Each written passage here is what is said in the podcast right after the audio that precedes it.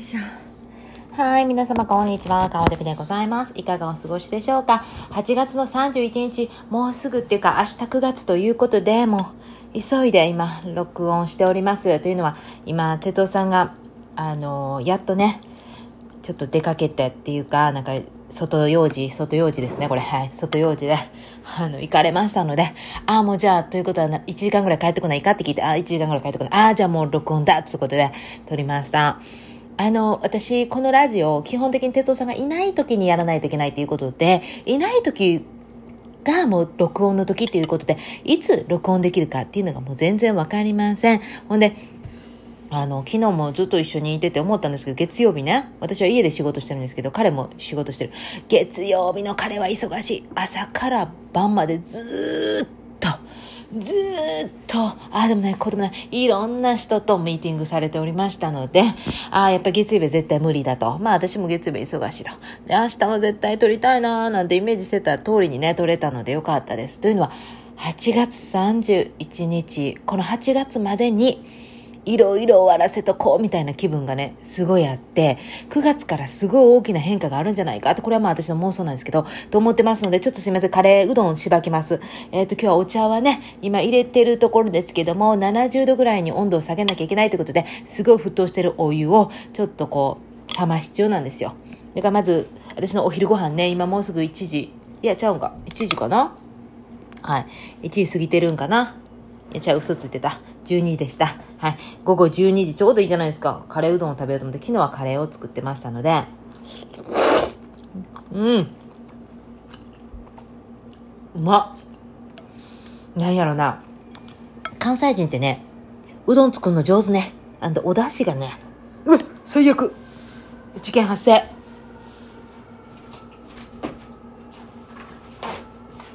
はい。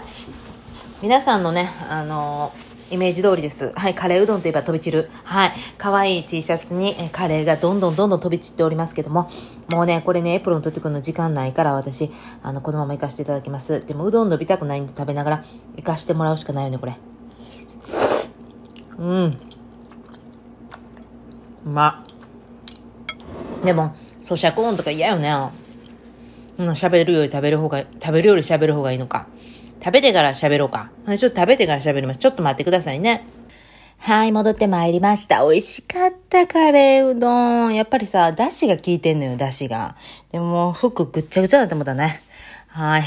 というわけで、ちょっと張り切っていきたいなと思うんですけども、私がこう喋るとですね、お友達が聞いたお友達が、ちょっと息捨てちょうだい、息捨てちょうだいって LINE くれるんですよね。ほんで、私が喋ってる、ペラペラペラペラペラペラ喋るもんで、息継ぎできてんのかどうか心配というね、あの、話だったんですけど、私それ言われるたびに、えー、これあかんのかな思って、ゆっくり喋らなあかんかなせやけどできんしななんて思いながら言ってたんですよ。そしたら、いやいや、そういう意味ちゃうちゃう言うて、あの、面白いよっていう意味ですよって言われたわよ。はい。だからまあよかった。いい、いい、ポジティブな意味だったらしい。あ、よかったよかったって。すぐ私ネガティブな方に取っちゃうんで、えーなんか早すぎてちょっと困ったとか、えーちょっと息継ぎした方がいいかしら。まあ息継ぎしてんねんけど、息継ぎしてなかったら死んでますわなっていう話やから、まあ息継ぎはしてるんですけども、このテンポでいかないと話がポンポン出てこないのよ。降りてこないって感じで。私結構なんかこういう、あの、ちょっと意味深に言うけども、降りてきて喋ってるよみたいな感じで、まあ言うのはただやから言わせてもらおうかなと思って、はい。まあ、それから、あと、あれね、あの、同じお友達に、あの、マイクどうなった？言われて、マイク。ね、皆さん、覚えてらっしゃるでしょうか？いや、覚えてないですよね。私のことそんな知ってる人少ないですから。あの、いいマイクを買ったんですよ。手話っていうね。もう300ドルぐらいするやつ。で、あの時羽振りが良かったとか、今はまあ一応別に使えるっちゃ使えるんだけど、最近はちょっと、もう無駄遣いはやめとこういう感じで、もうそんなポンポンポンも買わんとこういう感じで、はい、やってて。てかもう買いすぎたね。いろいろ買いすぎて、もうちょっともうそういうのも終わったな、みたいな感じで。買ってなかったのよ。そして、あの、手話を、のマイク、そのいいマイクが、いや、なんだかんだで、いいねんけど、あれ使ってる？って言われて、まあ、全然使ってないのよね。で、あれ寝てるのよね。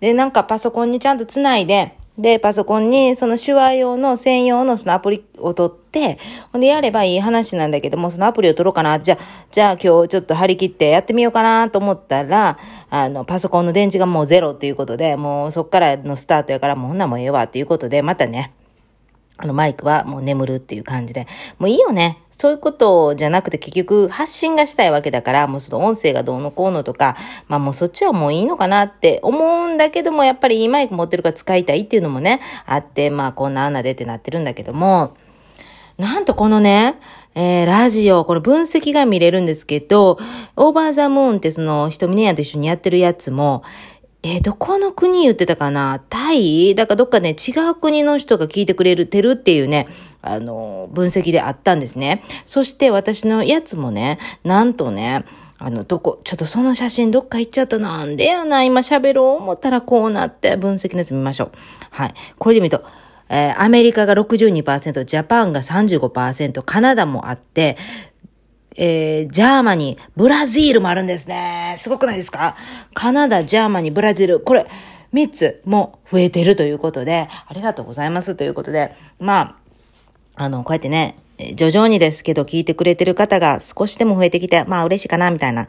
Apple Podcast が一番聞いてる方多いんですけども、Spotify と、ああと Google Podcast、Anchor と続いて、いろんなツールを使って聞いてくださってるということで、本当にありがとうございます。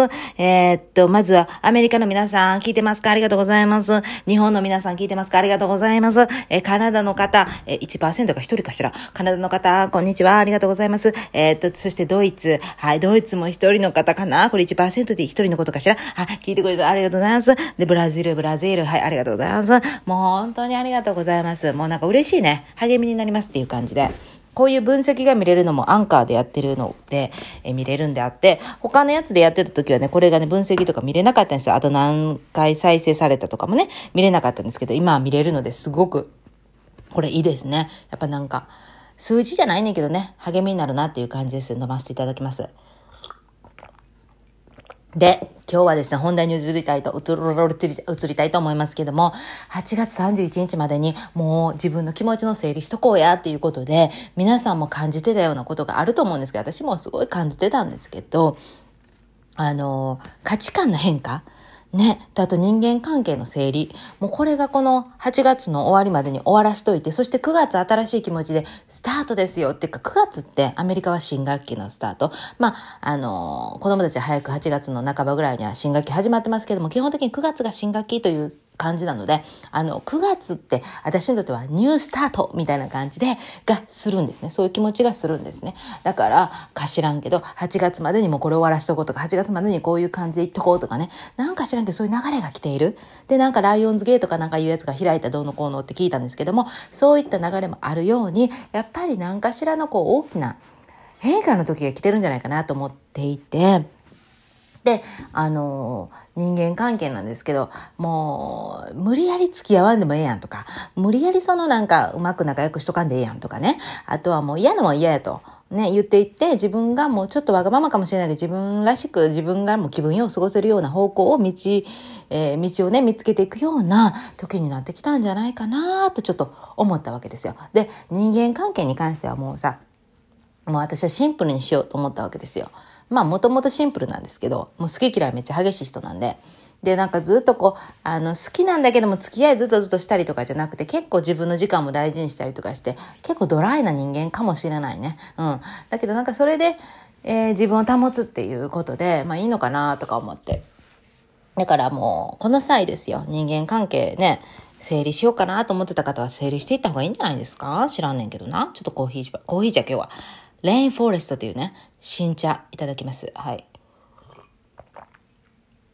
これは温度が70度からはまた60度ぐらいに設定しないといけないので、えー、っと、せっかちの私はもう必死に待ちました。もうこれが待てないから、コーヒー入れたり紅茶入れたりの方が得意なんですけど、高温でいいからね。だけどちょっとこう待って、お湯がちょっと冷めるのを待って、入れたこのお茶、やっぱ美味しいですね。ちゃんと温度を設定して入れると美味しいですね。うんうんうん。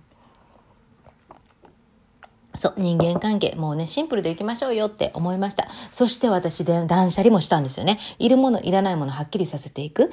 そして自分を癒してた、前も言ったんですけど、自分を癒してたものっていうものが逆に自分を苦しめてたりもするので、ほどほどにっていう言葉もね、覚えました。はい。それで言うと植物なんですけども、植物たくさん梅を増やすようで、どんどんどんどん作っていってたんだけども、子供をね、作って、作って作って作ってしてたんだけども、あの、そうするとやっぱりいろんなところに低気圧しないといけない。あ、ああの子がちょっと枯れてきてる。ああ、どうのこうの、どうのこうの。もう自分のことでも精いっぱい。子供のこと、あと家事のこと、あと旦那のこととかも、いっぱい役割が自分の中で一つじゃなくてあるのにもかかわらず、そこにプラス植物が来てたもんで、植物に癒されてたんだけども、ちょっと疲れたりとかもしていた。これを踏まえてですね、やっぱりもう報道報道にっていうのをね、覚えたなと思って。そして、また、これはもう私の中でメッセージかなと思うんですけども、最近いろいろこう手にしてみたりとか、あと今日は見たのはあのミッドナイトスワンってあの草薙くんが、えー、主演されてたあのトランスジェンダーの主人公と、あと、その親戚の女の子を預かってね、あの、やるやつ。見ましたか？皆さん。あれ見た方、見てない方はネタバレになっちゃうんですけど、あれを私は今日は見ました。で、そのメッセージもなんか一つそれだったし、あと最近来てるメッセージとしては、自分のこの占い師だった時代のことをよく言われるんですよね。で、ある子に、ある人には、なんか、ああ、かおちゃんやっぱり元占い師だけあって、なんか予言してたねとか、こういうこと予言してたねとかね、最近のことを予言してたみたいで、いろいろこう言われたりとかして、また、あの、お友達にも、あの、まあ、占い師には戻らないと思うけれども、なんかあの時の、あの、うんと、なんか私の、えー言ってたことだったりとか、まあそういう占い師として喋ってたこと結構好きだったよなんて言ってくれる人が多くて、なんかずっと嬉しいなと思ってたのね。で、占いをやめたっていうのは、またその話、話が長くなるのであれなんですけども、まあ、まず一番大きなクリスチャンになったこともあって、それで、あの、自分の中で、なんていうかな、あの、人を崇め出すとちょっとおかしくなるっていう感じで。でも占いってね、あの、人を崇めるわけではないんだけども、まあ、それがツールとして、えー、自分のちょっとなんか、一つアドバイス欲しいなとか、人をし欲しいなっていう時に使うツールであるって分かってるんだけど、え、受けてる人は分かってるんだけれども、結局、あの、それがこう、毎週、毎週、毎月のようにその人を頼ったりとか、何かあったらその人を聞いたりとか、で、それ結局その人が、なんていうの、主になっちゃうわけですよね。その先にあるメッセージというよりも、その人に聞いてどうしようかな、その人にその人にって、やっぱりなりがちなのよ。で、そこで私はちょっと違うなと思って、信仰を持つことによって、あ、それはもう神様に委ねようと。だから答えは結局わからない。自分ではわからない。それはもう委ねるっていうことで、あの、どの答えが来ても、それは私にとって必要な答えなんだと思って歩むっていうことを、あの、一番に考えるようになってしまったから、そうなってきた時に自分がやってることを占いでこうやって皆さんに言ってることとかが、うん、なんかちょっと通じつも合わなくなってくる。で、なんかちょっと違うな、違うなって思う中で、まあ、やめることになったんで、まあ、もう一回それをやるってことはないんですけども、あのーそれはクリスチャン辞めるからなりますっていうくらいの勢いで、まあ、あの、戻ることはないんですけども、でもその中でのメッセージとしては、なんであの時の私がすごく、あの、良かったのかなっていうのを考えてたのよ、最近。なんでかななんでかなっていろいろ考えた中で、一つ、あの、大きなメッセージとしては、スポットライト普段スポットライトを浴びてない人にスポットライトを浴び、浴びさせてあげたい。そしてその人たちの、あの、頑張ってるところをね、引き出してあげたい。そしてその人たちが、いや、ちょっとなんか、私はこれは自分にとって、あの、マイナスだと思ってた部分、短所だと思ってた部分が、いやいや、あなたそれめっちゃいい長所持ってるじゃないですかっていうふうに、引き出してあげれる力が私にはあると。今もなんか自信がそれはあるんですけどなんかその占いをしてた時もいつもその受ける方がそう言われてた。あなんか自分ってここが短所やと思ったの。これがなんかあのいいって言われるの初めてですね。なんて言いながらあのそういうおもろい視点からねえあなためっちゃおもろいじゃないですかって引き出し引き上げて引き上げてっていうかその方がちょっとでもあの自分に自信を持って行ってほしいっていうなんかエールを送るみたいな感じね。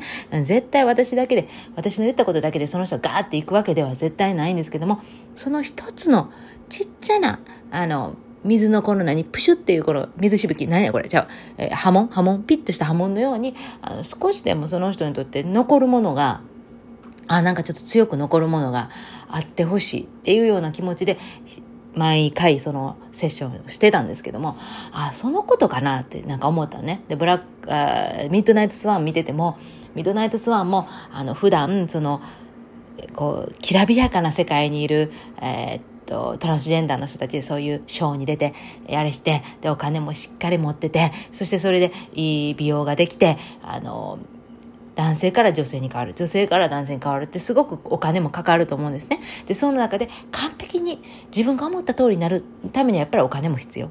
でそういう意味で経済的にもあの経済的にもすごくある人がやっぱりあのななんていうか、スポットライト浴びて、普段からわーっとなってると思うんですね。だけど、こういう草薙くんが演じてた、渚さんのように、裏でやってるような、地道にやってるような、あの、スナックのお店を見ていただいてもわかるように、あ、こういうかあの方々多いやろうなっていうね。でその方々はやっぱりあの、えっ、ー、と金銭的にも苦しくてほんでその性適合手術をしようと思うんだけどそういうお金を貯めるために必死に頑張ってらっしゃる。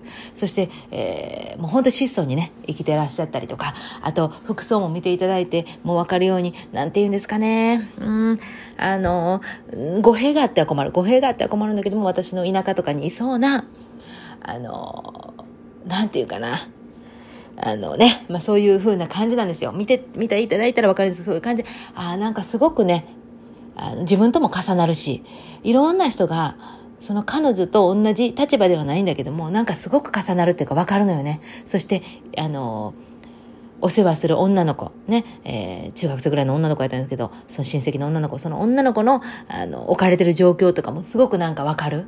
わかる。ああいうお母ちゃんおるよな、みたいなお母ちゃんがいて。で、そしてその彼女の友達となる女の子がいるんですけども、その友達となる女の子の、なんていうかな、満たされてない感じもすごくわかるのよね。その友達になる子はお金持ちで、え裕福で、もうなんか、何でも金も手に入りますよ、みたいな感じなんやけども、心がね、満たされてなかった。その感じもすごくわかる。っていうんで、すごくなんか共感共感ってしてたんですよ。で、あ、こういう、あの、草薙くんを演じたその渚さんのような人たちの気持ちがすごくぐーっとわかるっていうか、なんか、ああいう人たちのことをねのそういう姿を見ていくっていうのが私のなんかこれからもやっていくことなのかなってまた改めて思ったのよ。なんかこう普段からもこの人の人生でどんな人生なんだろうって思う人いるじゃないですか。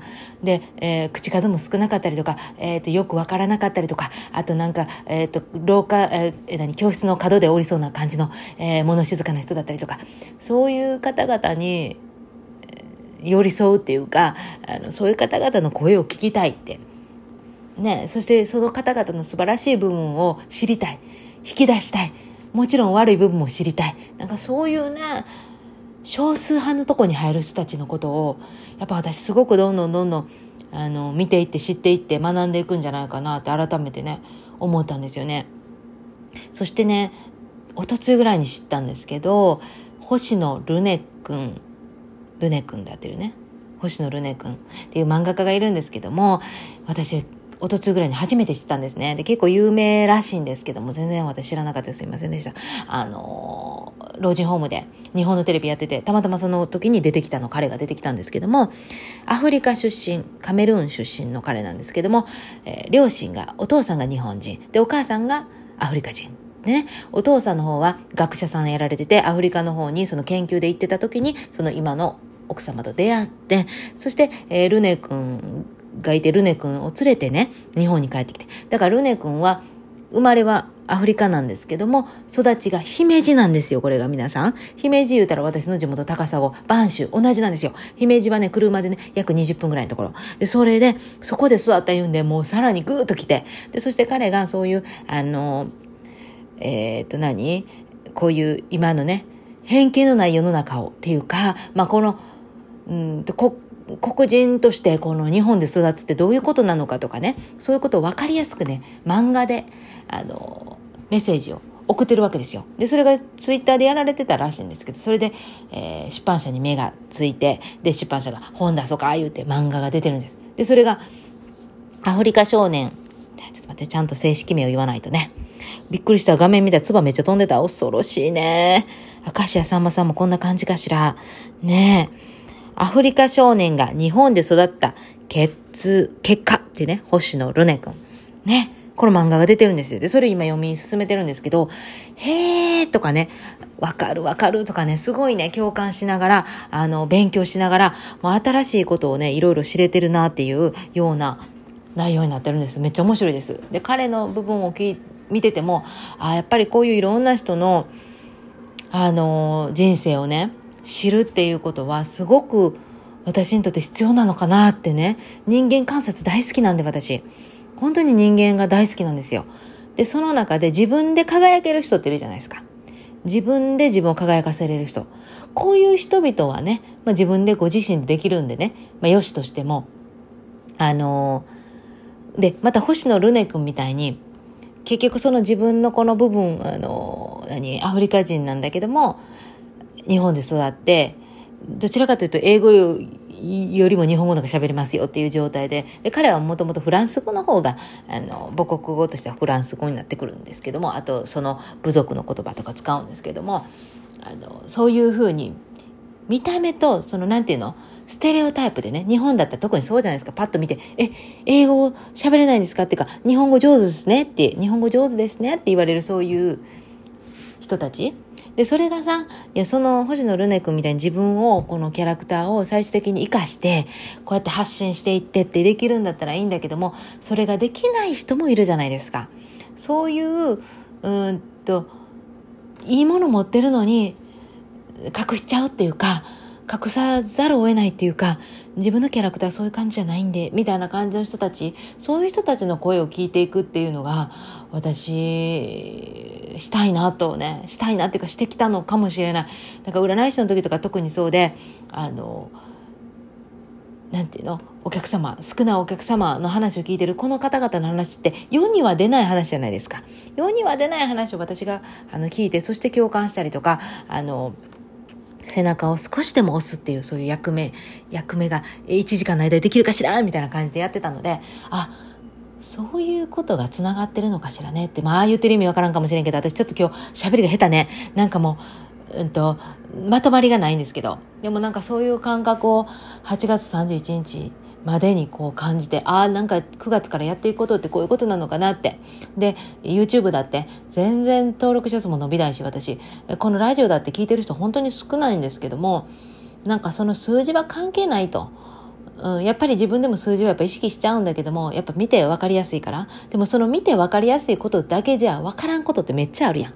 ほんで、あの、その人がさ、私なんか登録者数280人ちょい？その280人ちょいそれでも、なんていうの、頑張ってんねや。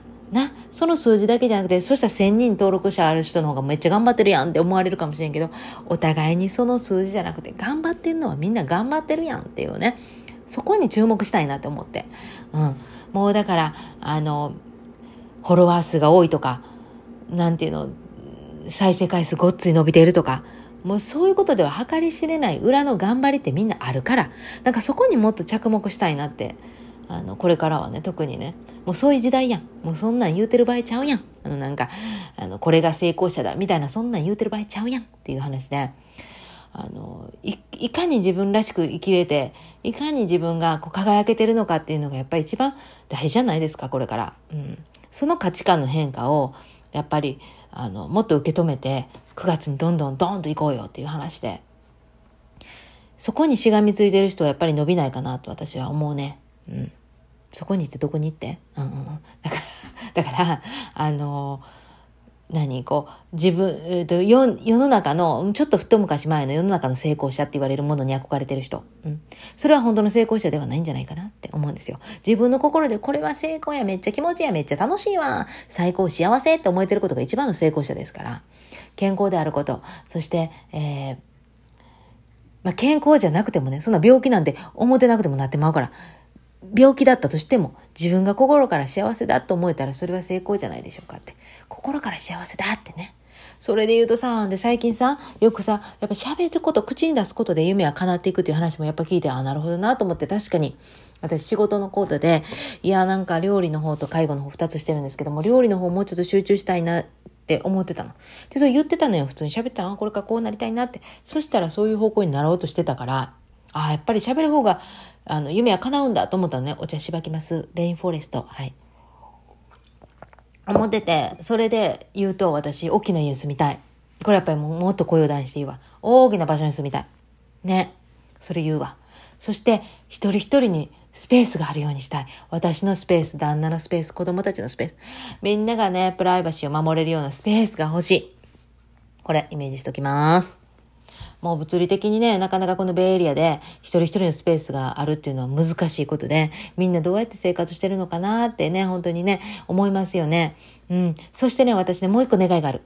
旦那と一緒に寝たい。はい。はい。これ本当にマジで。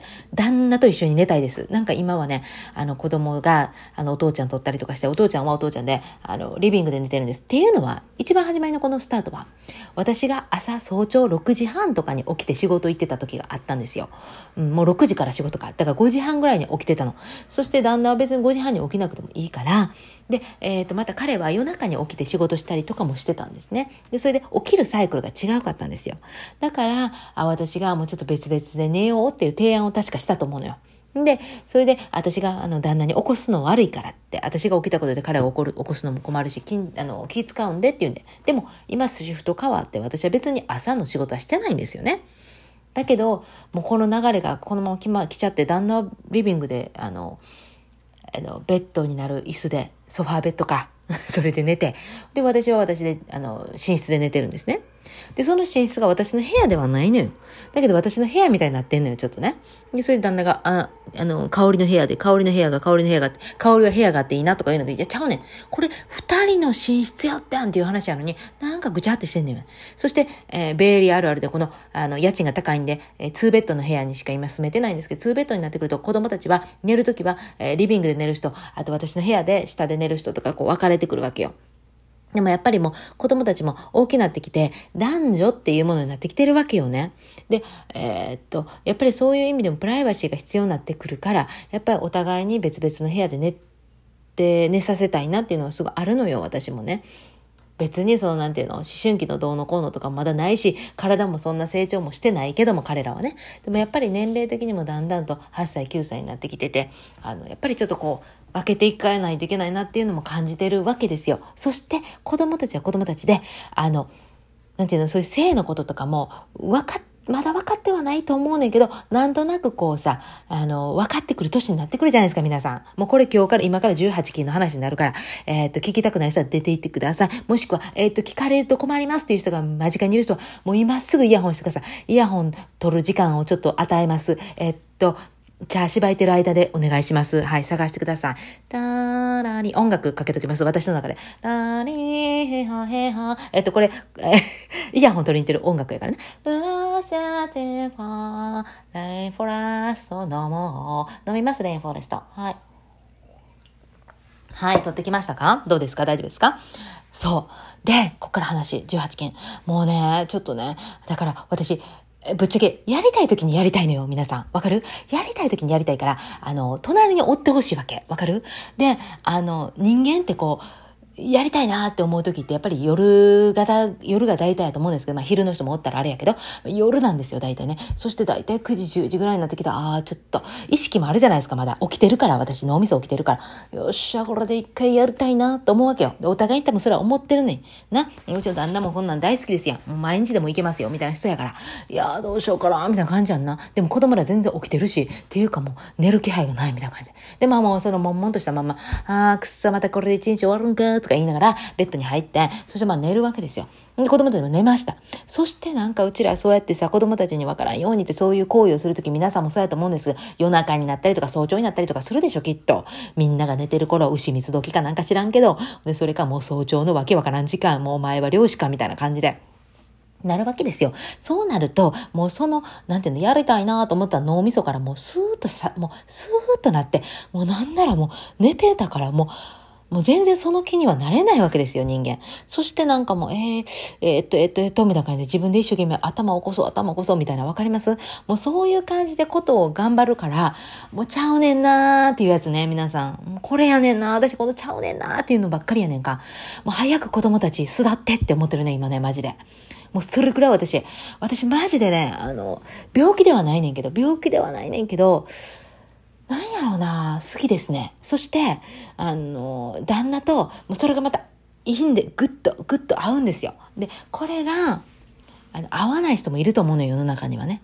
そして、あと、レスの人もいっぱいいる世の中にいると思うんですね。で、それは、レスの人とかはその本人がよければそれでいいんだけど、片方が、あの、どうにかしたいなと思ってるタイプはもうめっちゃ辛い。あれ、YouTube でも最近多い。YouTube でなんかしらんけ料理してんねん。で、奥さんが料理しながら、あの、旦那とはもう何年もやってませんみたいな感じで、あの、テロップ出すやつ。あれ切ない。なんだほんまに。で、しかも旦那は15歳年上で、で、私はまだ30何歳とかで、若い若いもう他行ってみたいな感じで。でも旦那のことは大好きですって。だから、あれです、どうのこの。でもね、私はっきり言わせてもらうけど、体ってめっちゃ大事。これって大事。三大欲求の中に入ってくるから、やっぱこれってやらなきゃダメよ。うん、ごめんなさい、今日、8月31日、そんな話したかったわけじゃないねんけど、18金、突然18金に行っております。というわけで私は、今思った時に今やれるような環境にもなってほしい。というわけでやっぱ大きい家が欲しいっていうのもね、重なってくるんですよ。もう平和、平和、平和。そしていかに長い間そういう行為ができるような体でいたいっていうね。わかりますか？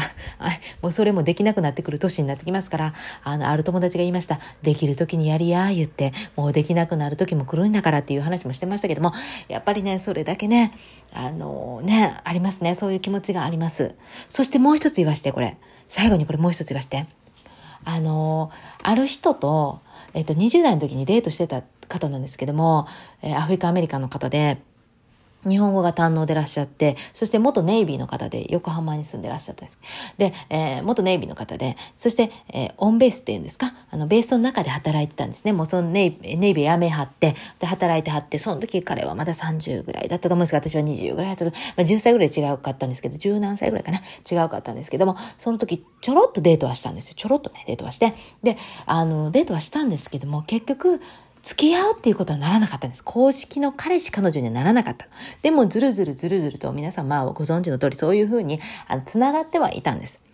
なんかお互いにすごく惹かれ合うところがあって、それが後に分かったのが超スピリチュアルだっただったんです。彼もスピリチュアルで私もスピリチュアル。で、こんなような人がもう一人またいるんで、またその話は今度するとして、あの、その方がそういうスピリチュアル的な話ができる人だったんですよね。その時代によ。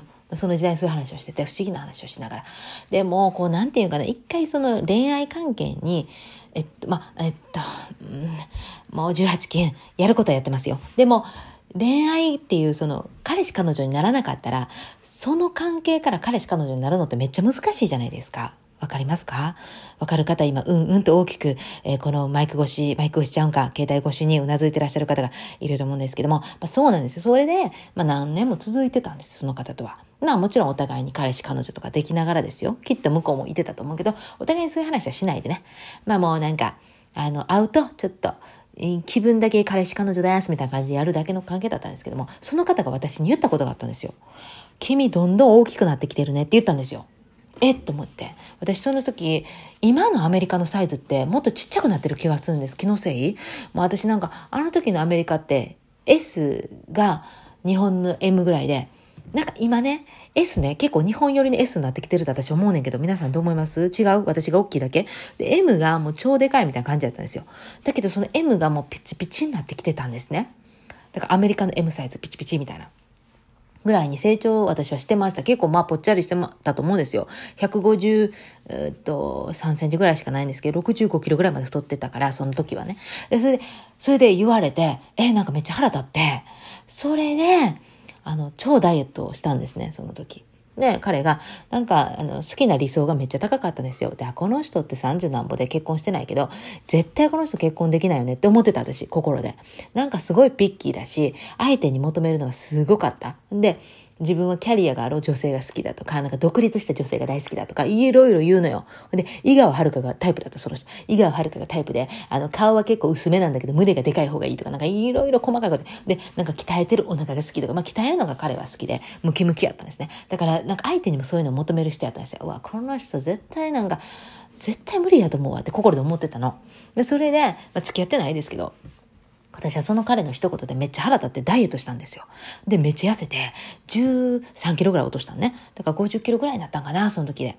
で、50キロ、40キロぐらいだよね。で、もなんかすっごくいい感じだったんですよ。で、胸は残しつつ、ウエストがキュッと細くてね。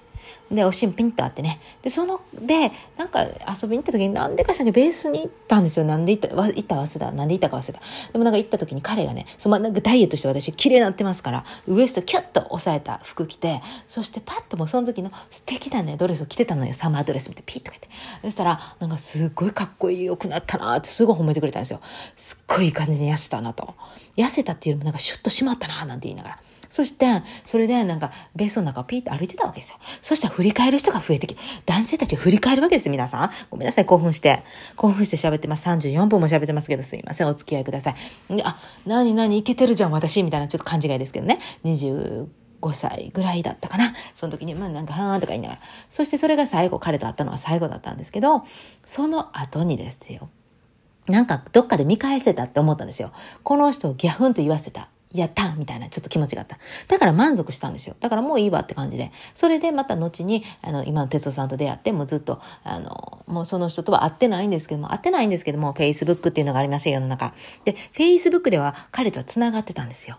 何のタイミングで繋がったか知らないけど、繋がってたんですよ。でも、お互いに、お互いの人生を言ってるから、そのことに関して、なんか恋愛的な話は一切しませんし、っていうか、絡み全然ないですし、ただ、彼が、えっと、更新していくのは見れるっていう感じの状態ですよ。皆さんおもろいでしょ？昼ドラでしょ？で、それでね、いや、私見てるんですよ。そしたら彼も結婚して幸せそうに暮らしてます。で、私も結婚して幸せ。子供二人、お互い二人。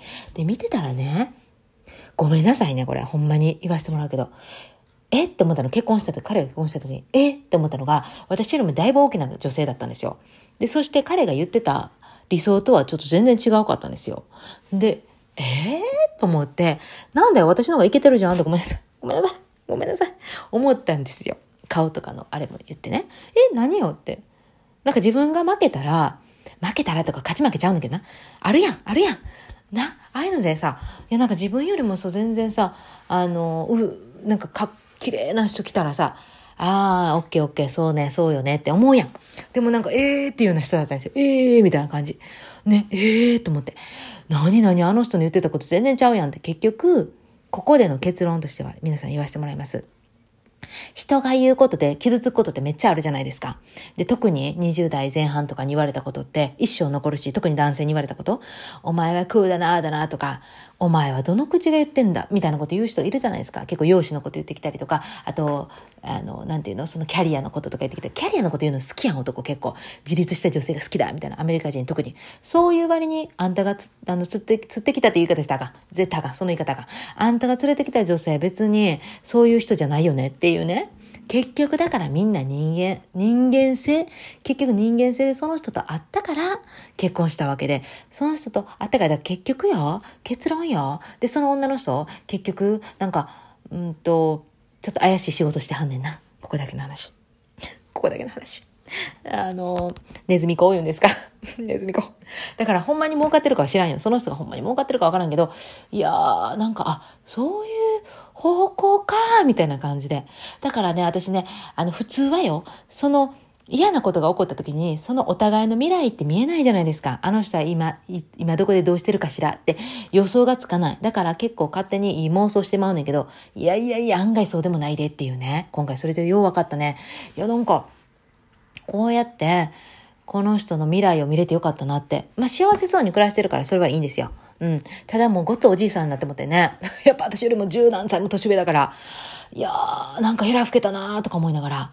で、まあそういうこともありました。だから皆さん、誰かに言われる言葉って、もう気にせんで、その言葉で、あの自分が頑張れたっていうのは、それは OK。でも、その言葉で自分を完全に否定してはいけない。もう本当にそう思った。だって、本当に私がこの未来を見たんだから、その男性の未来を。あ、何？あんたが言ってた理想の全然ちゃう人連れてきてるやんっていう話やから。だから結局そんなもん。そんなもんなんですよ。結局中身。ね。結局中身で、あの、きっといい女性なんですよ。で、きっと彼もいい男性で、いい人生送ってますね。よかったねっていう話でした。いや、これなんか最後に言いたかったんけど、なんか伝わったかな伝わったかしら？私の言いたかったこと。ね。というわけで、もう40分近く喋ってますので、もう今日はこれぐらいにしときます。皆さん本当に最後まで聞いてくださってありがとうございます。そして、明日から9月1日、素晴らしい9月を過ごせるように、もういらないものは全部置いていってください。捨てていってください。そして、新しい気持ちで9月にスタートしていきましょう。それでは今日も皆さんありがとうございました。カリフォルニアからカオデビでした。オーバー